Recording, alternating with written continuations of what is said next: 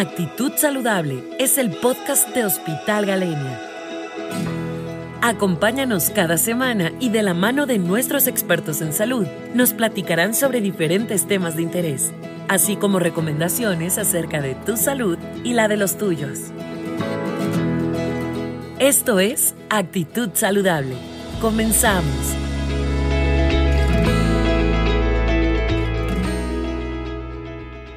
Hola, buenos días. Mi nombre es Scarlett Álvarez y soy licenciada en urgencias médicas prehospitalarias, así como técnica en paramédico. Buenos días, mi nombre es Valeria López y soy técnico en urgencias médicas, salida de Cruz Roja. Vamos a platicar un poquito de lo que es ser paramédico. Bueno, Scarlett, para ti, ¿qué es un paramédico? Para mí un paramédico es una persona que se prepara y se estudia para poder brindar una atención médica y de urgencias en un ambiente prehospitalario, fuera del hospital, ya sea en una casa o en la calle, un accidente en carretera. Claro, en un área que no es controlada. Exactamente. Para ti, ¿qué funciones lleva a cabo un paramédico? Bueno, como lo mencioné hace un momento, dar la primera atención es el primer contacto con los pacientes, ¿no? Nos encargamos de poder dar la, primera atención y un manejo para que el paciente pueda llegar a, una atención hospitalaria. También tenemos la función de apoyar a los familiares en la misma situación. Cuando nos presentamos en una urgencia o en la necesidad de la atención hospitalaria, no nada más estamos atendiendo al paciente, también estamos englobando la atención con los familiares. Claro, poder tener el control de la podrá hacer el control de la escena. Exactamente. Volverla una zona segura, si en dado caso puede llegar a ser un área no controlada o insegura. Es correcto. ¿Y qué es la diferencia entre un paramédico y un médico? Pues la preparación, principalmente la preparación. No podemos comparar eh, la preparación que alcanza un médico a la que tiene un paramédico. Haciendo la diferencia es que un paramédico está entrenado para prestar esa misma atención en un, en un ambiente no controlado. Sí, claro.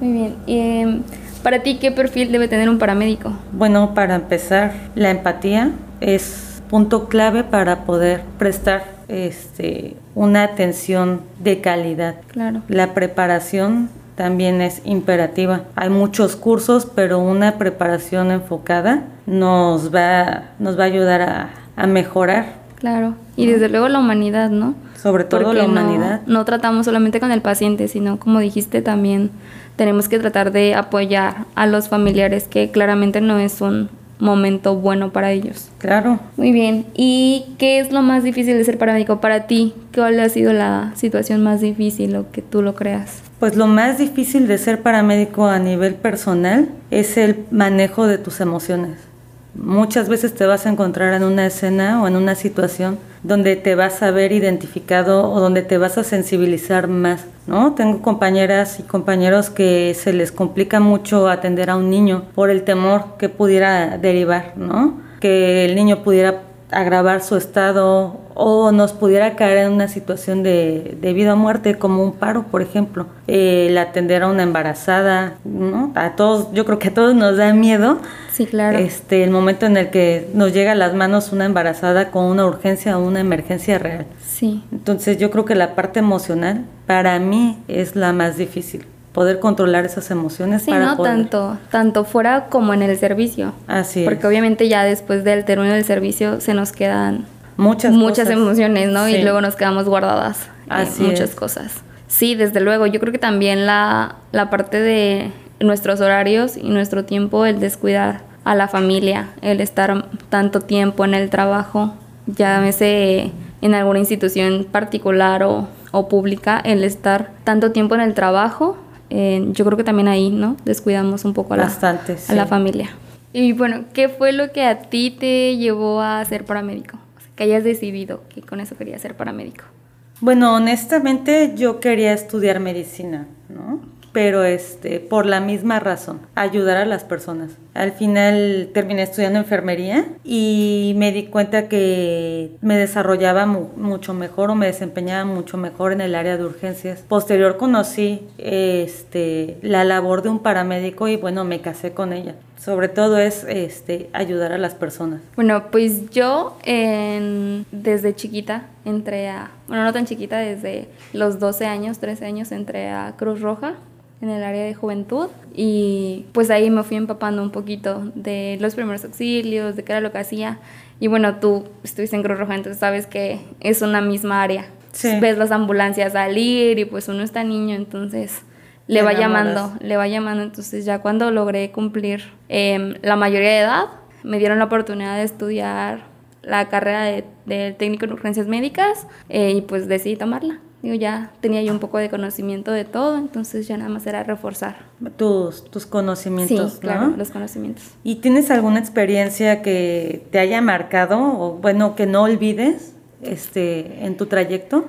Em, tanto como una experiencia, ¿sabes? Yo creo que es más en lo familiar, en el saber o agradecer que estaba yo capacitada para, para dar la atención en cuestión a a la familia, o sea, a mi abuelita. Hubo una ocasión que se puso eh, un poco grave y el saber que yo estaba ahí tenía la capacidad de atenderla en lo que llegaban, pues la ambulancia, ¿no? Que a lo mejor la podía trasladar, este, fue algo satisfactorio porque digo, ambas sabemos que el tiempo es oro, entonces igual y unos minutos hubieran hecho la diferencia. Sí, claro, pero ayudó bastante que tú ya estabas capacitada, ¿no? Sí.